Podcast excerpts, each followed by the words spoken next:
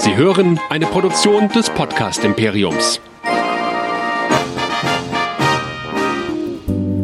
Herzlich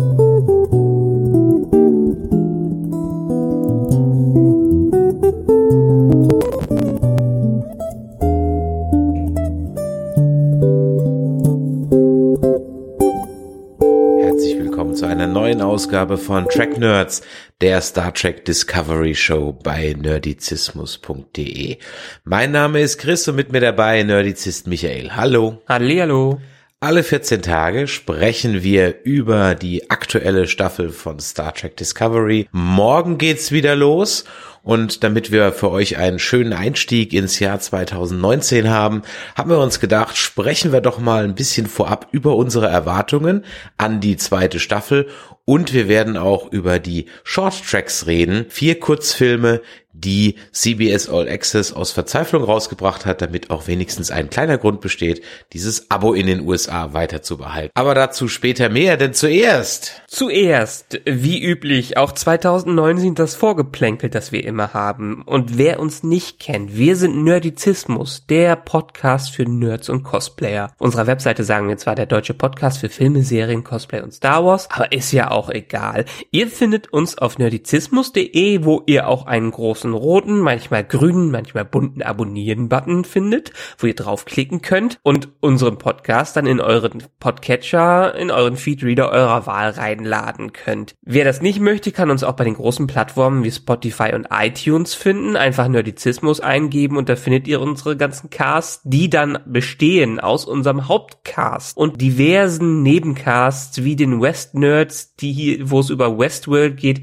hier den Track Nerds, Game of Nerds, über Game of Thrones geht auch demnächst weiter. Nerdplay machen wir gerade nicht so viel und die Nerdizismus Singles, wo manchmal ein Nerdizist über ein Thema redet. Die Folgen könnt ihr alle hören und wer die gehört hat, kann sie auch kommentieren auf diversen Social Media Kanälen wie zum Beispiel Facebook, Twitter, Instagram und YouTube. Und wer keinen Bock hat, da was zu kommentieren, aber trotzdem was zu schreiben, kann auch an info@nerdizismus.de schreiben, denn wir freuen uns immer über euer Feedback und alles, was ihr uns zu unseren Folgen oder zu diversen Themen schreiben möchtet. Wow. Ich glaube, das war mit Abstand das beste Mal. Ja, super, weil ähm, lustigerweise die letzten zwei Male, wo ich das jetzt, wo du jetzt nicht dabei warst, sch- scheint jetzt so an dir zu liegen, habe ich immer so ein bisschen geholpert und gestolpert bei den Dingern. Aber vielleicht müssen wir einfach im Team dabei sein, damit ich diesen Spirit dafür habe. Ne? Ich glaube, es liegt eher daran, dass du zum ersten Mal Vero nicht erwähnt hast, was absolut in Ordnung war. Ja, ich meine jetzt so ähm, anderthalb Jahre, nachdem wir da irgendwas gemacht haben auf Vero, ist es schon mal ganz gut, das wegzulassen. Genau. Dann lassen wir aber dieses Mal nicht weg, was wir in der letzten Folge von den Track Nerds, die ja fast ein Jahr her ist, mal an Hoffnungen geäußert haben für die Staffel 2. Ich hatte damals gesagt, jetzt wo wir ja alles etabliert haben, dann können wir ja vielleicht endlich mal was entdecken. Hatte die Hoffnung geäußert, dass die Nummer mit der Enterprise vielleicht zwei, drei Folgen andauert. Bin davon ausgegangen, dass Spock nicht mehr vorkommt und habe eigentlich gedacht, es wird wahrscheinlich so ein Story-Willen geben für die ganze Staffel, aber sonst eigentlich mehr ein bisschen mehr Planet of the Week. Deine Hoffnung war so ein bisschen einfach nur, wer Spock wird. Sonst hattest Ja. du dich da gar nicht so dazu geäußert. Fangen wir mit dem kurzen an. Spock ist wieder da, regecastet, nicht Zachary Quinto genommen, mit einem, ja, noch etwas unbeschriebenen Blatt als Schauspieler. Mhm. Von dem kennt man jetzt nicht so viel. Ethan Peck heißt der Junge, ist auch ähm, sogar jünger als wir beide, mal ein Spock-Darsteller, der jünger ist als wir. Also wir werden alt. Oder Zachary Quinto, der war auch schon jünger als du zumindest, oder? Salz in der Wunde. Aber ich sehe, ja, ich, ich wurde letztens wurde ich äh, noch angesch mit, äh, also von alten Damen werde ich natürlich immer noch mit junger Mann angesprochen. Ja, da kann ich mir jetzt nicht so viel drauf einbilden. Aber ich werde Gott sei Dank noch konsequent unter 40 geschätzt, auch wenn das schon lange nicht mehr stimmt. Ja, ich habe auch immer so ein Babyface. Man schätzt mich auch immer noch mehr Richtung unter 30 als schon Mitte 30. Naja, ganz egal. Den Ethan Peck, den kennt man aus verschiedenen Filmen, wie jetzt Duell der Magier oder ich glaube, bei Serien hat er auch bei sowas wie Gossip Girl mal mitgespielt und vor allen Dingen bei dieser ziemlich kurzlebigen Serie, ich meine, die war kurzlebig, zehn Dinge, die ich an dir hasse. Also eher aus dem Teenie-Universum, so nix so richtig seriöses, was wir jetzt als seriös be ähm, betrachten würden. Viel Disney-Zeug, viel Teenie-Zeug.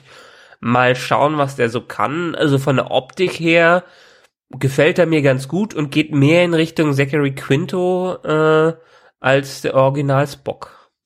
Das stimmt. Dann gibt's noch jemand Neues. Wir haben einen neuen Showrunner.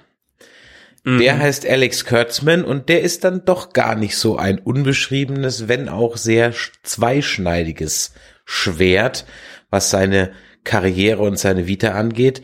Er ist jetzt der Hauptverantwortliche bei CBS für alle Star Trek Serienprodukte, also auch für die kommende Sektion 31 Serie und wahrscheinlich dann auch für die kommende Picard Serie. Er war schon Produzent bei den Star Trek Filmen, den neuen. Er hat auch ähm, Teile von Amazing Spider-Man seine Finger drin gehabt und er war Regisseur beim ganz grandiosen Dark Universe Film The Mummy. Dafür ist er dann auch dreimal für die Goldene Himbeere nominiert worden.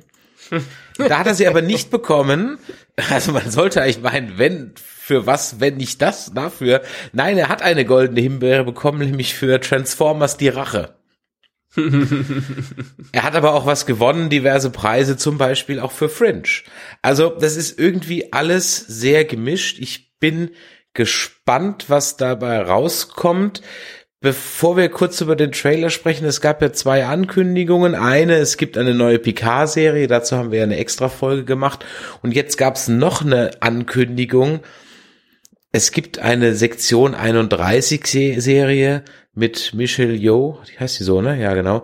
Ja. Ähm, also Emperor bla bla bla aus der Staffel 1 als Hauptcharakter. Und da hätte ich mal ganz gern deine Meinung. Was hast denn du gedacht, als du das gehört hast? Die Produzenten hatten schon letzte Staffel einen seltsamen Fetisch zu Michelle Yeoh oder beziehungsweise zu dem Charakter äh, wo man dachte, der wäre jetzt ein One-Off-Ding, was im Mirror Universe aufgetaucht ist, hatte sie doch eine etwas größere Rolle, was mich gewundert hat, weil am Anfang haben sie die schön gekillt. Du meinst jetzt als Captain Giorgio? Äh, als Captain Giorgio, genau. Da fand ich es interessant, weil die Michelle Yeoh, die kennt man eigentlich auch nur so aus Filmen. Das war nett, dass die so eine Rolle besetzt haben und das dachte ich wirklich, dass das wäre so ein One-Off, aber dann haben die den Emperor mit reingebracht und haben sich in die verliebt und sind jetzt auf den Trip, ihr eine Serie zu geben. Okay, Sektion 31 habe ich nix gegen, wenn wir eine Serie dazu bekommen, aber dass sie unbedingt mit ihr startet, wo sie für mich so eine Karikatur eigentlich eher eines Charakters und ich bin da skeptisch, aber ich war auch bei vielen anderen Sachen skeptisch und lasse mich gerne überraschen. Ich hätte lieber eine Serie nochmal wieder etwas ganz anderes und nicht unbedingt im Discovery-Universum. Ich meine, wir bekommen die Picard-Serie, vielleicht hätten sie dann noch mehr spin-offiger gehen können. Ich weiß nicht, ich bin mir auch bei diesem Thema sehr unsicher. Ich weiß, dass ich in einer Folge gesagt habe, sowas sinngemäß fällt beim Schreiben dir nichts ein, nimm doch Sektion 31 rein. Irgendwie sowas in der Art. Also Sektion 31 ist halt für mich so eine Nummer, die kam bei Deep Space Nine dann zum ersten Mal vor. Ich weiß nicht, ob die, da gibt's ja auch so einen Geheimagenten in der TOS-Ära. Ich weiß nicht, ob der auch Sektion 31 war, das weiß ich gerade nicht genau, aber bei Deep Space Nine dann auf jeden Fall. Und dann war das halt ab und zu mal ganz interessant, auch mal so die dreckige Seite der Föderation zu sehen. Und in Maßen, genauso wie das Mirror Universe, habe ich da auch gar nichts gegen.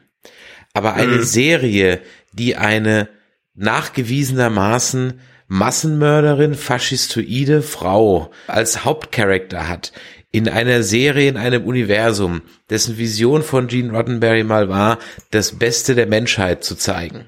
Ja, damit habe ich ja. irgendwie so ein Problem. Nenn mich altmodisch. Das wird auch mhm. heute noch öfters mal Thema sein, dass man mich gerne Grumpy Old Man nennen kann. ich glaube, das muss man nicht so kritisch sehen. Ähm, äh, die Star Trek Ideale sind noch da, ja, aber man muss ja ehrlich gesagt sagen, ich glaube auch schon in den 90ern sind die stark von dem abgewichen, was der Roddenberry damals sich noch vorgestellt hatte bin ich mir jetzt nicht sicher. Ich kenne kenn seine Vision nicht so sehr, aber das wird ja immer wieder gern von Fans hervorgebracht. Das war nicht, was Gene Roddenberry wollte. Na gut, der Kerl ist keine Ahnung wie lange tot und bei den meisten Franchises muss man sagen, irgendwann müssen die sich ja auch mal weiterentwickeln und irgendwann müssen die auch mal andere Regionen zeigen. Kennen Star Wars Fans das alte Thema? Die regen sich immer über neue Sachen auf und wollen am liebsten, du bist ja auch das beste Beispiel, immer ihren Rogue One haben, was natürlich auch Neues einführt, aber dann doch irgendwie im Alten hadert. Und ich finde, Sci-Fi-Universum wie Star Trek kann auch mal ausgelotst werden und kann auch mal in allen Ecken nachgeschaut werden. Vielleicht muss man, vielleicht geht man dann nur noch in Richtung Trek, nicht Star Trek oder nennt es irgendwie ganz anders, dass es Anleihen dafür hat. Aber Sektion 31 finde ich spannendes Thema und kann auch noch mal ein paar neue Perspektiven reinbringen. Ich mochte Sektion 31 in den ganzen Folgen und ich hätte auch immer gerne mehr davon gewusst. Und wir haben ja jetzt äh, nur in, ich glaube, DS9 vor allem diesen, wie, wie hieß er, den einen Charakter da gehabt, der immer wieder aufgetaucht ist. Ähm, ja, ich komme gerade nicht, es kommt gerade Ja, den, den fand ich sehr spannend und ich hätte gern mehr darüber gewusst, aber man, dadurch, dass das so nebulo, nebulös geblieben ist, fand ich es immer super. Kann nach hinten losgehen, muss aber nicht. Mit dem Michel Jo-Charakter, hm, Schauen wir mal. Ich glaube, sie taucht zumindestens in der zweiten Staffel auch nochmal ganz kurz auf, wie ich ihn in den Trailern gesehen habe. Ja, das ist ein gutes Stichwort, der Trailer. Es gibt ja zwei große Trailer. Ich will auch gar nicht auf die einzelnen Dinge eingehen. Wir haben jetzt hier keine Trailer-Analyse. Aber als ich den Trailer zum ersten Mal gesehen habe, sind mir ein paar Sachen aufgefallen. Aha, es gibt jetzt da doch Klingonen mit Haaren. Ja, äh, und auch Vulkanier mit Haaren, also der Spock ist ja jetzt äh, auch ein Hipster geworden. Ähm, ansonsten ist halt wieder viel Bumm und viel Bumm und Tapete und Schießerei und Phaser und so. Hm. Es gibt anscheinend einen Staffelbösewicht, aber mein erster Impuls war, ah, neuer Avengers-Film. Hm weil das fühlte sich mehr nach Marvel an als nach Star Trek. So, auch diese ganzen One-Liner, die da kamen und, und dann diese, es hätte echt gedacht, Thanos kommt jede Sekunde um die Ecke. Ja, ich habe mehr an die neuen Filme gedacht. Äh, an die ähm, an die äh, Chris Pine Filme, an die Zachary Quinto äh, Filme, als ich den Trailer gesehen habe, dass sie noch mehr ja in Richtung seichte Action gehen. Aber ist, ist das Phänomen, ist das Problem mit Trailern? Die Trailer müssen natürlich Action zeigen. Die müssen natürlich was zeigen, um die Zuschauer heute äh, am, an der Leine zu halten, beziehungsweise äh, Spannung aufzubauen. Sie haben, die Produzenten haben im Vorhinein Besserung gelobt, ähm, was man in diesem Trailern schon ein wenig sieht. Stichwort Klingonen und so ja. könnte ja vielleicht in die richtige Richtung gehen. Um es dann hinten raus mit einem ganz schlechten Pipi Kacker Orwell Gag wieder kaputt zu machen. Na, nee. Ah doch, komm, das Und, war doch, das war doch ein eins zu eins die Orwell Rip-Off diese Szene im Lift mit dem Alien, das Schnupfen hat. Also es gibt eine Szene, da steht so ein Alien mit großen Fischaugen, klassischer Comedy-Shot, so von vorne in den Lift rein, dann kommen ja. so die ganze Crew, läuft dann so in den Lift rein, guten Morgen, guten Morgen, guten Morgen, Ensign, Ensign, Ensign, Lieutenant, Lieutenant, Lieutenant. Also so geht's schon los, ja. Dann muss mhm. das Alien irgendwie so, so niesen und dann fragt dann die Michaela, oh, haben sie Schnupfen? Ja, es geht gerade rum und damit rotzt das Alien halt volle Kanne den Nachbarn an. Echt, ja, stimmt, das hört sich wirklich sehr nach Orwell. Habe ich den Trailer gesehen? Habe ich den vermieden diesmal? Und das war, es war auch so gefilmt wie die Orwell. Es war plötzlich viel heller alles und, und als hätten sie den Farbkontrast mal kräftig raufgedreht und, und, und da habe ich mir echt nur so gedacht, so, au, au, au, jetzt haben sie, jetzt müssen sie nicht nur Star Wars äh, und MCU nachmachen, jetzt müssen sie auch noch die Orwell hinterher hecheln. Na, na gut, ich, ich glaube schon, wenn, wenn Star Trek, das klassische Star Trek heutzutage rausgekommen wäre, dann würde es, glaube ich, mehr ja, meinetwegen vielleicht nicht Marvel, sondern erinnert mich mehr an das klassische Star Trek, wie es in Action wäre, also wie die Reboot-Filme heutzutage. Und ich finde das jetzt nicht verkehrt und Marvel ist einfach erfolgreich und es wird immer damit verglichen, aber ich glaube, der Vergleich hinkt so ein bisschen. Orville vielleicht, Aber ganz ehrlich, im Rückblick fand ich immer noch die erste Orville-Staffel besser als die erste Discovery-Staffel. Ja, und weil das fast alle Star Trek-Fans sagen, haben sie diesen Kack-Gag am Ende reingebracht. Damit sie sagen, hey, wir können auch lustig sein, schaut uns an. Aber das Problem. Aber Star Trek war doch auch schon immer lustig. Wenigstens trocken lustig, aber Star Trek war lustig ja, zwischendurch. Sie in, haben in, ihren Humor ja, drin in gehabt. Dialogen äh, zwischen Charakteren, die aufgrund ihrer ihrer äh, ihres Naturells halt nicht zueinander passen. Pille und Spock, Worf und äh, die Crew, ja, äh, Ja, Quark Data und Odo Picard. und so weiter. Aber nie ähm, nie Pipi Kaka und Rotze im Gesicht Humor. Ja, okay. Also Es ist ein anderes Star Trek. Warte mal ab. Discovery habe ich jetzt so mit abgeschlossen, hat seinen, ei- versucht seinen eigenen Stil zu finden, hat vielleicht seinen eigenen Stil gefunden, was okay ist für die Serie. Wenn sie für Section 31 ihren eigenen anderen Stil nochmal finden, das wäre gut. Wenn sie es wieder wie Discovery machen, fände ich es kritisch. Und dann ist ja immer noch die Picard-Serie da, die vielleicht wirklich alte Fans mehr befriedigt. Das ist ja dadurch, dass allein irgendwelche alten Autoren von Star Trek wieder daran sitzen und da mitmachen. Na gut, schauen wir mal, wie es weitergeht. Morgen wissen wir mehr. Damit wir aber euch ein kleines bisschen einstimmen, wollen wir jetzt auch noch mal kurz über die Short Tracks reden. Die waren ja als vier 15-minütige Filme, Kurzfilme angekündigt, um einen einzigen äh, Grund wenigstens zu liefern, während der nicht Star Trek Discovery Zeit bei, CBS All Access zu bleiben. Hier in äh, Europa musste man lange drauf verzichten. Seit heute sind sie dann jetzt auch bei Netflix, äh, Deutschland und UK und so weiter verfügbar. Äh, sogar sehr gut versteckt. Also man findet sie fast gar nicht, ja? ähm, wenn man nicht auf Trailer klickt in der Staffel, was man ganz unten findet. Auf dem Handy habe ich es gar nicht gefunden. Auf dem Browser im Rechner auf Netflix habe ich es gefunden. Ich muss mal auf dem Smart TV gucken, ob ich es da finde. Da muss man dann also bei mehr, also ihr habt ja Folgen und Staffeln und da müsst ihr auf mehr gehen und dann unter den Trailern, da sind die dann. Also sehr, sehr dezent äh, eingebaut, fast als würde man sich dafür schämen. Und ich muss ganz ehrlich sagen, ich habe sehr oft laut gelacht, aber nicht, weil er zu lustig war.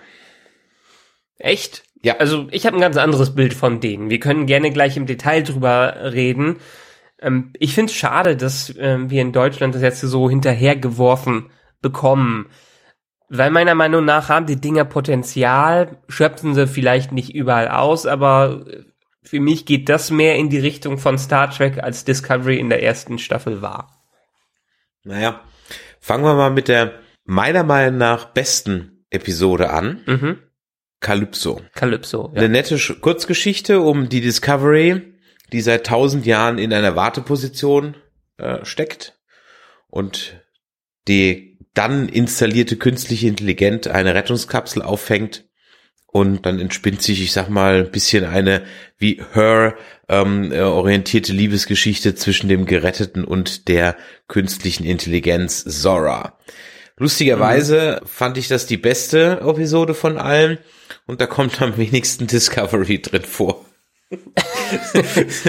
Naja, Discovery ist ja der Hauptcharakter mehr oder weniger in dieser, in diesem Short.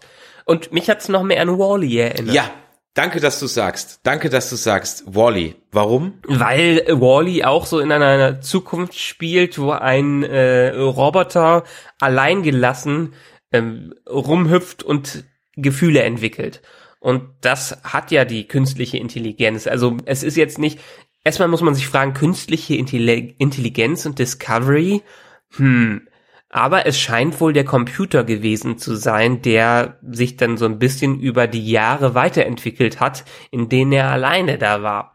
Und das Konzept finde ich recht spannend. Und ich frage mich wirklich, wenn die Serie jetzt die nächsten Jahre überlebt, ob wir da hinkommen. Nein. Oder ob ähm, die das irgendwann weglassen und sagen, meinetwegen, das ist wieder ein Mirror- oder Parallel Paralleluniversum. Das ist eine geile Idee mit der Zora und ich sage dir, es wird keine Rolle mehr spielen.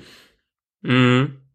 Es wird keine Rolle mehr spielen. Also es wäre toll. Ich meine, auf der einen Seite ist natürlich ein bisschen Panne. Wir wissen jetzt, dass die Discovery nicht zerstört wird. Also es ist natürlich ein bisschen jetzt so die Spannung raus aus der ganzen Nummer.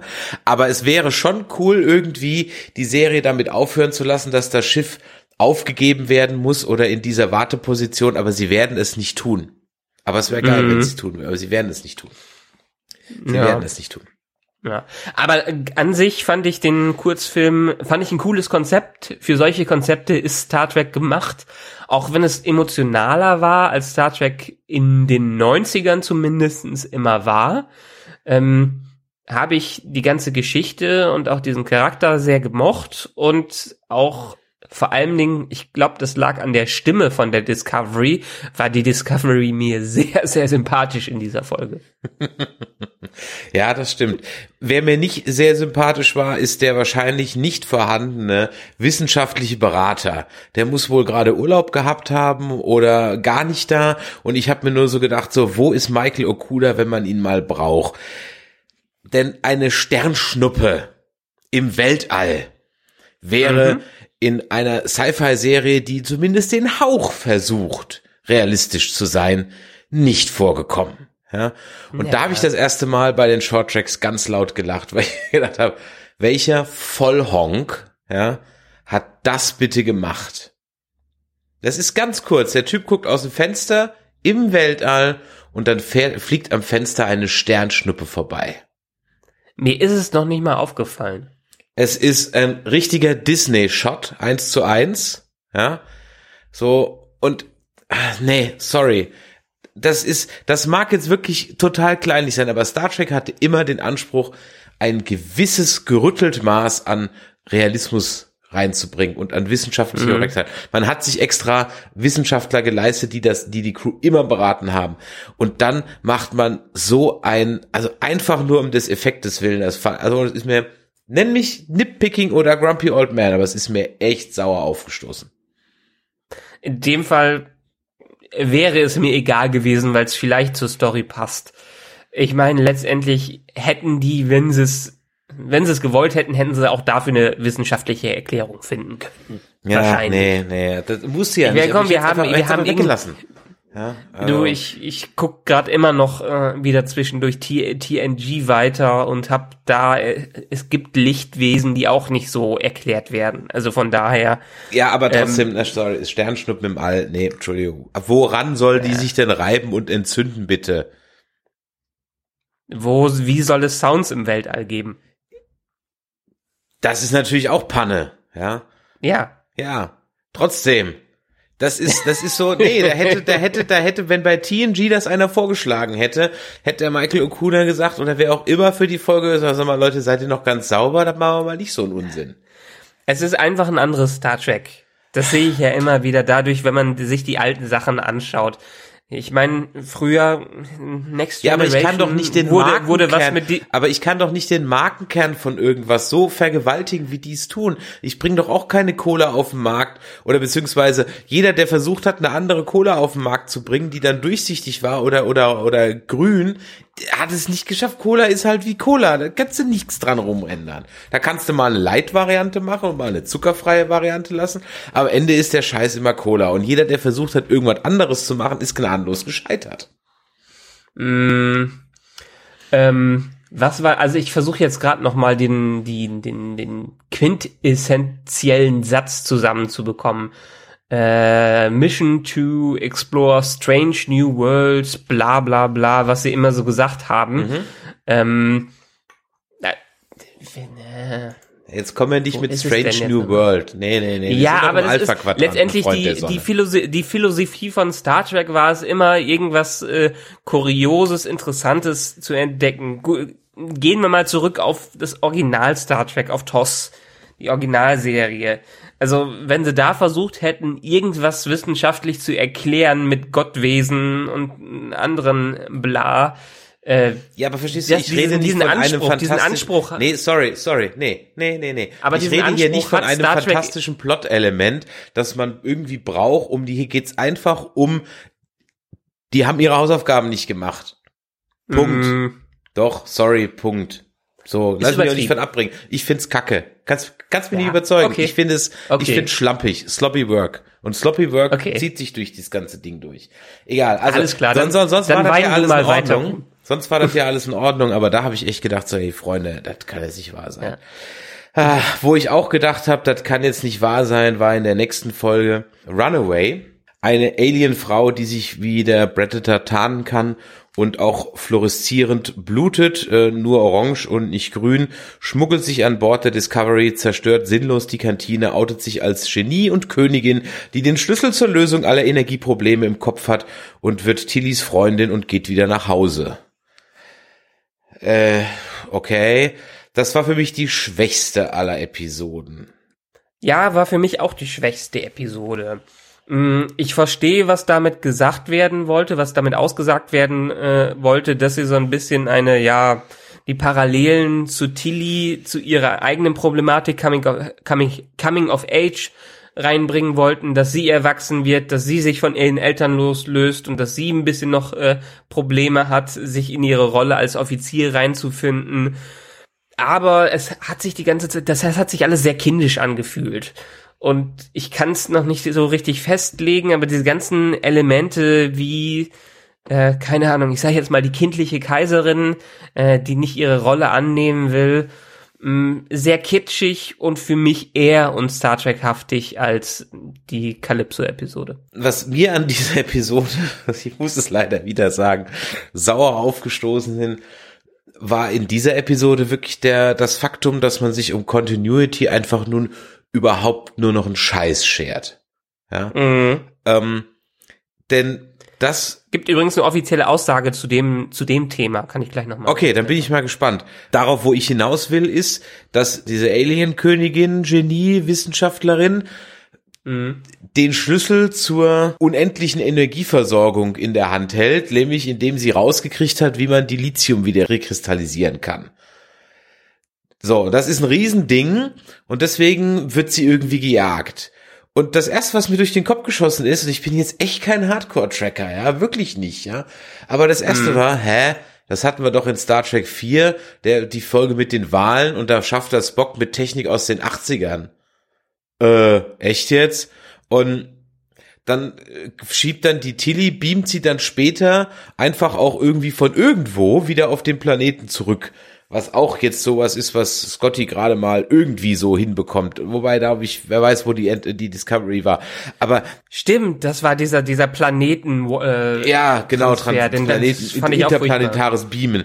Ja, ja. Äh, da habe ich ja okay, okay, euch ist jetzt Continuity und Canon und und und Physik in Star Trek und so. Das wird jetzt alles einfach Redcon gemacht und dann gibt's dann so eine Aussage. Vielleicht spielst du auf die an von dem Alex Kurtzman, der dann in dem Interview sagt, ja, weiß ich alles ist, aber das ist so viel Stuff, da kann ja kein Mensch mehr drauf achten. Deswegen fuck you, ja.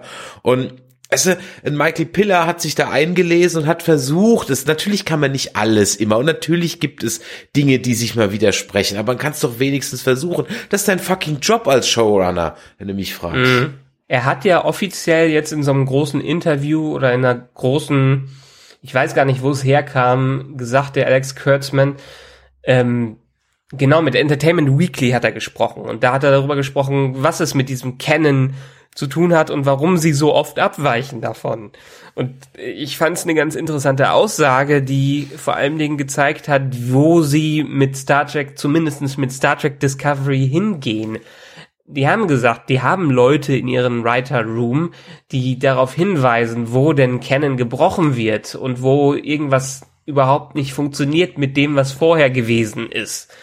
Und dann meint er dazu, ja, hm, hm, hm, aber es gibt jetzt mittlerweile 50 plus Jahre an, an Inhalten und es wäre im Prinzip äh, faktisch unmöglich, immer konsistent im, kan im Kanon zu bleiben. Und vor allem gibt es ja auch ein paar Jahre, wo es Star Trek nicht gab und so weiter und so äh, fort. Das könnte man ja auch noch auffüllen mit Sachen. Und letztendlich die beste Version der Story müsste im Fahrersitz sein. Und die beste Version der Story ist äh, für ihn ein subjektives Ding und deshalb haben die verschiedene Leute in, bei ihren Autoren dabei, die verschiedenes vorschlagen und verschiedenes äh, da reinbringen, was jetzt auch so ein bisschen nicht passend zum Kanon ist. Ist für mich eine interessante Erklärung, ist aber eher das Beiseitewischen von sehr viel äh, Fankritik, die jetzt in den letzten zwei Jahren an Star Trek Discovery geübt wurde und für mich so ein bisschen ähm, seichte Ausrede dafür, keinen Bock zu haben, alles so groß zu inkorporieren. Weil man kann es machen und man kann es auch einig, einigermaßen gut machen, was jetzt äh, vor allen Dingen die Star Trek Reboot-Filme gezeigt haben, die jetzt auch natürlich nicht komplett im Kanon drin waren und wo es alles ein bisschen moderner gewirkt hat. Ähm, aber dann soll man sich doch eine andere, wie wir es schon so oft gesagt haben, dann soll man sich eine andere Zeitlinie aussuchen. Dann soll man irgendwo anders hingehen.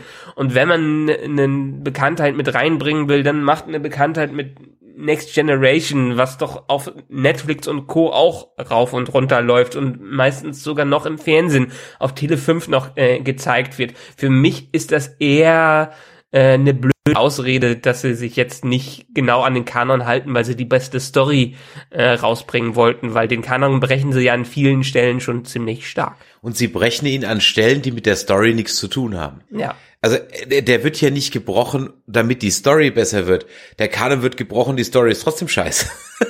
Genau. also das Und ist, wie du sagst, das ist äh, es, nee, sorry, das ist, äh, ist einfach ja. lazy writing. Ich wiederhole. Letz, letzter Satz in dem ganzen hm? Artikel ist hier von ihm. There's going to be a compromise for the uh, sake of making something that works in modern TV in a modern TV show, even if it's not truly canonically accurate. Also es gibt, ähm, es muss ein Kompromiss gefunden werden im modernen äh, Filme machen, im modernen Schreiben von Star Trek. Äh, um modernes äh, Fernsehen hinzubekommen, ohne äh, dass man sich jetzt äh, zu stark an den Kanon halten muss. Da bin ich sogar bei ja, ihm. Da ja, genau, bin ich, bin ich bei ihm. Aber es ist schon, es gibt schon so eine graue Linie, die manchmal überschritten werden kann und für die Fans überschreitet Discovery diese graue Linie doch schon ziemlich oft. Weil es den Markenkern einfach aushöhlt. Ja. ja weil es den Markenkern einfach aushöhlt. Du kannst als Porsche mal einen Kleinwagen machen. Darfst aber nicht erwarten, dass dich danach noch irgendeiner ernst nimmt. Ja, mm, ähm, ja. ja. kann man machen, kann man aber halt auch bleiben lassen. Ja, also von daher ja. eine Sache und das, das war auch blöd.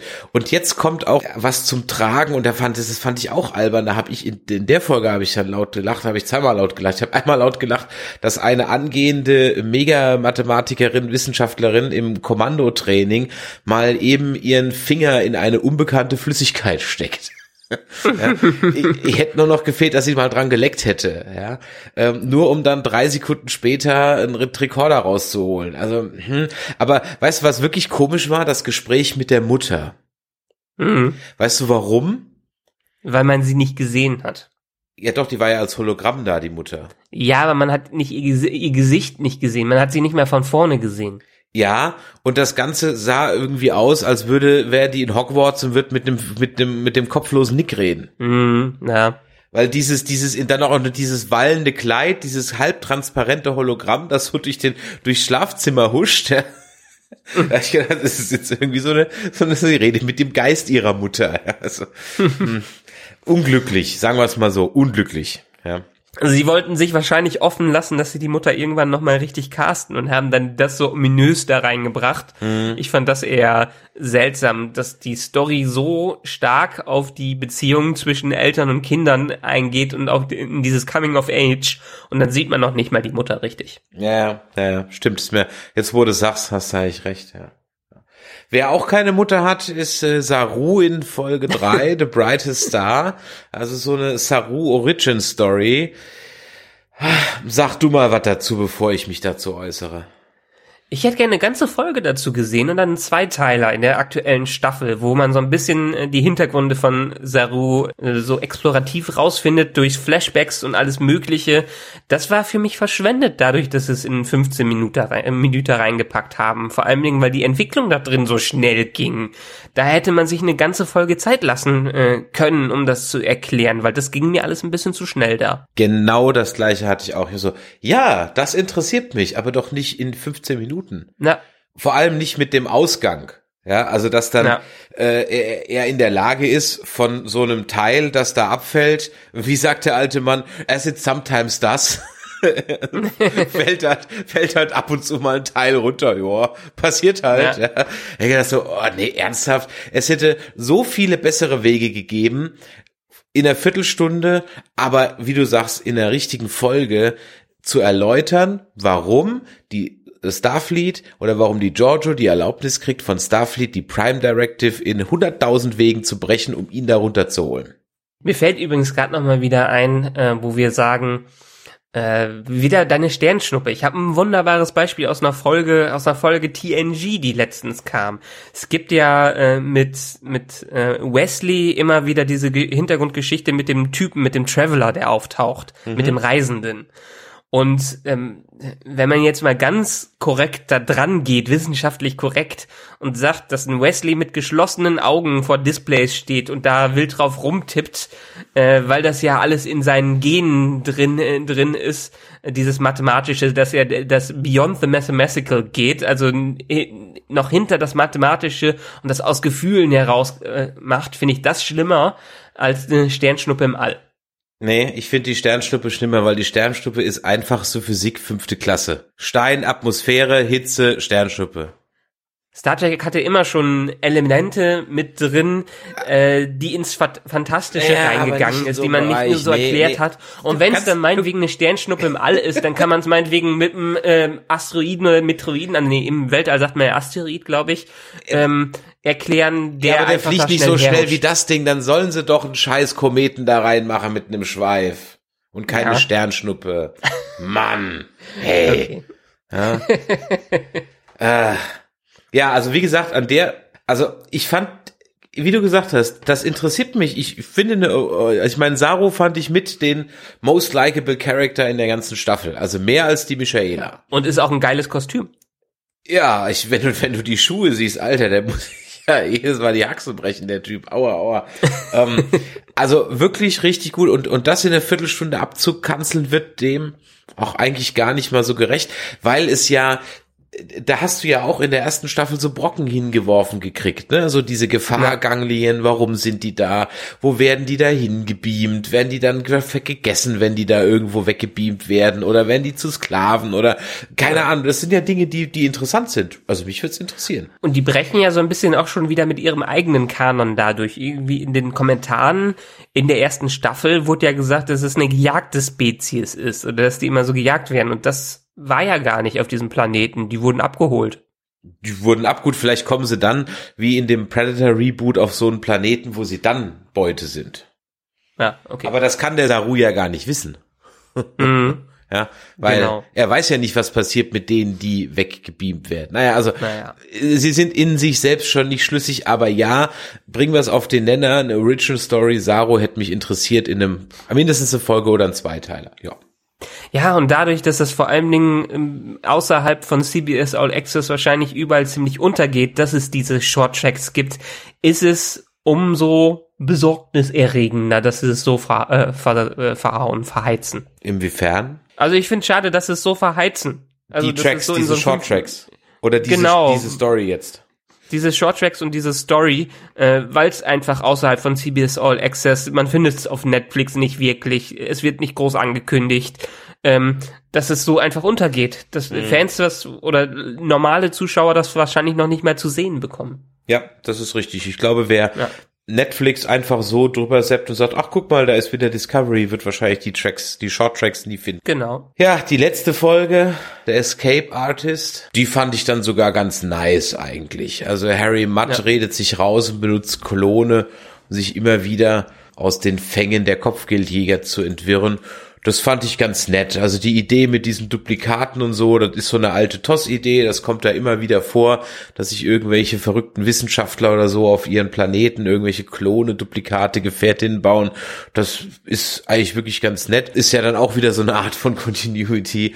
Und das fand ich eigentlich eine ganz nette Idee mit einem netten Twist das könnte so eine B-Story in so einer Deep Space Nine Folge sein. Und der Darsteller von Harry Mudd, der hat ihn ja, dieser Darsteller hat ihn ja jetzt schon öfters gespielt als der Originaldarsteller. ja, das stimmt. Ja, stimmt. Ja, jetzt wurde es sagt. Rain, Rain, Will, Rain Wilson heißt der neue und der alte hieß Hast du den im Kopf? Nee, habe ich jetzt gerade nicht im Kopf. Ja, der hat ihn, glaube ich, nur zweimal gespielt und ein oder zweimal dann noch in der Animated Series gesprochen. Ja.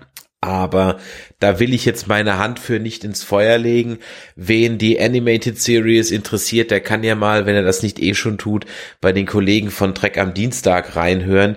Die sind nämlich gerade bei der Besprechung der Animated Series und da muss ich jetzt auch mal den Hut ziehen. Ich meine, sie sind noch nicht bei Discovery angekommen. Das wird irgendwie im Jahr 2031 sein oder so. Mhm. Ähm, weil die gucken ja jede Woche eine Folge in chronologischer Ausstrahlungsfolge. Aber so wie sich das teilweise anhört, ist äh, die Animated Series auch durchaus eine, sagen wir mal, nicht so erfreulich. Aber dafür geht's ja. nur 20 Minuten pro Folge. Ich muss ja. sagen, ich höre nur den Cast, ich kann das nicht ertragen. Also es ist mir zu albern. Ja, gut. Ich, ich verbinde mit der Animated Series auch nichts. Weißt, die kommen ja auch von Film Nations, wie die Ghostbusters mit dem mit dem Affen und oder wie He-Man und She-Ra ab ja. oder Marshall Bravestar, aber das das war meine Kindheit und die Star Trek Animated Series, das ist Anfang der 70er, da war ich noch flüssig und das wurde ja in Deutschland auch nie wiederholt. Ich das ist nicht meins. Also habe ich ein Problem. Gefällt ja. mir einfach nicht. Ich, ne? ich habe sie auch nur mal kurz gesehen, mal wieder reingesehen und allein aus der Animationstechnik konnte ich es mir nicht mehr anschauen aus heutiger Sicht. Also von daher überlassen wir dieses Feld ja. dann den Kollegen. Ja, zu dem nochmal zu der Escape Artist rum. Ist eine nette Folge, aber mehr halt als auch nicht. Aber da war ich ganz gut unterhalten. Wie gesagt, als B-Story absolut in Ordnung zweitbeste genau. dieser Viererrunde, so irgendwie. Genau. War was kleines Spaßiges. Ich, äh, Calypso ist in der Tat mein Favorit, aber die kommt, glaube ich, auf Platz zwei ja. dabei. Und da sieht man auch, dass man äh, mit ein paar lustigen Charakteren auch mal in diesem Universum was reißen kann. Ja, und Wo merkst du was? Ganze beide, Folgen, beide Folgen, die mit Discovery am wenigsten zu tun haben, sind, sind vorne. Naja gut, ich äh, lasse das jetzt mal so im Raum Übrigens stehen. kleines kleines Trivia, was glaube ich auch le erst letztes Jahr wirklich nach irgendwann nach der ersten Staffel gesagt wurde, äh, diese Time Loop Episode mit ja. Harry Mudd, mhm. die wurde auch nur gemacht, um ähm, Geld zu sparen, weil das Wiederholen so viel Geld äh, weil das so Wiederholen so viel Geld gespart hat.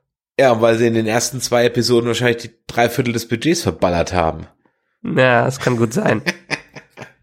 also manchmal denkst du dir so, sie sind jetzt nicht so die Profis am Werk, ne? Nein, nein, nein, das ist dieses mit dem, mit dem äh, weniger Budget für eine Episode ausgeben, diese typischen Bottle-Episoden, das ist ja nichts ungewöhnliches. Ja, ja, nein, das, das hat das, Star das, Trek ja. ja. auch immer wieder ge gemacht. Denkt ihr die ganzen äh, oh, die Clipshows früher, ja, ja, ich ja, weiß, Clipshows, ja. ja. Aber nein, mir ging es nur darum, einfach sein Budget in den ersten zwei Folgen so rauszublasen, dass ich hinten raus halt ein Problem kriege. Ja, das glaube ich nicht mal. Aber hier haben die, glaube ich, Prioritäten gesetzt, was ganz gut war und was meistens auch zu kreativen ähm, Highlights führen kann. Ja, es war eine der stärksten Episoden. Genau. Ja. Also Bottle, äh, Bottle Episodes können richtig, richtig gut sein. Also meine liebste Bottle Episode ist immer noch in allen möglichen Serien ähm, bei Breaking Bad die mit der Fliege wo er die ganze Zeit in der in dem Megalabor unten rumläuft, um eine Fliege platt zu machen. Diese Episode wurde gemacht, um Geld zu sparen und ist für mich einfach eine der besten Breaking Bad Episoden, die es gibt. Hm. Meine beste äh, Clipshow-Episode ist die Allfolge gestatten, mein Name ist Schlägel. okay. Wo, ich glaube, er langt, glaube ich, in die Steckdose und hat dann so eine Karte von so einem Versicherungsmakler in der Hand oder so und wird dann halt, äh, glaubt, er ist der Versicherungsmakler Wayne Schlegel. Und die Tenners haben, ihn, haben ihn entführt. Denkst du doch bestimmt gerade nur dran wegen Dschungelcamp, oder? Nee, das nicht, aber ich, wenn ich auf die Uhr gucke, denke ich dran, dass wir bald zum Ende kommen müssen, denn wie jedes Jahr, ja, auch natürlich in diesem Jahr steht der Januar bei mir ganz im Zeichen meines Guilty Pleasures und der einzige Grund, einmal im Jahr bei RTL reinzugucken. Ich weiß, mm. jedes Jahr haben wir die gleiche Diskussion. Letztes Jahr habe ich dir auch recht gegeben, dass du sagst, das muss man nicht gucken, weil es wirklich ein bisschen langweilig war. Aber dieses Jahr ist es absolutes, pures TV-Gold. Also es war sehr lustig oder es ist sehr lustig. Und von daher muss ich doch gleich mal gucken, wie es weitergeht. Du, ich hätte sogar diese, ich hätte dieses Jahr die Zeit, weil ich gerade in Elternzeit bin, das zu gucken. wenn irgendwann mal meine Kleine schläft und ich das nebenbei äh, das, das Fernsehen anmach. Aber ich tue es mir nicht an. Ich tue es mir wirklich nicht an. Deshalb schaue ich nebenbei wieder TNG durch. Ja, das ist ja auch in Ordnung. Vielleicht kriegt dann deine Kleine auf unterschwellige Weise das ja dann da auch mit. Ja. Das hoffe ich ja. ja, ähm, weiter geht's mit den Track Nerds. Dann in zwei Wochen wieder. Das heißt, wir werden uns jetzt ganz gemütlich die ersten beiden Folgen von der zweiten Staffel Star Trek Discovery reinziehen. Und dann hören wir uns in 14 Tagen wieder wenn wir dann die ersten beiden Folgen besprechen. Ich bin sehr, sehr gespannt.